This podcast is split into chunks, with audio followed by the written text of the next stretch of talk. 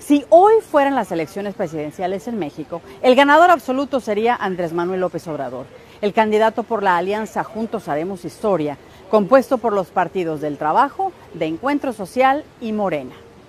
Ricardo Anaya, el aspirante presidencial por el Partido Acción Nacional, apenas llegaría al 28,6% comparado con un 39,1% de López Obrador. El candidato de la alianza Juntos Haremos Historia también resultó ser el candidato por el que menos votarían los mexicanos. Faltan pocas semanas para las elecciones y ya los candidatos alargan la lista de promesas a los electores, que si bajan el precio de la gasolina, suben el salario mínimo, reducen los impuestos, invierten en educación, ciencia, tecnología, en fin, ¿cuál de ellos será quien tenga la voluntad de los mexicanos, tomando en cuenta que muchas de las promesas de campaña política se quedan siempre en solo esos,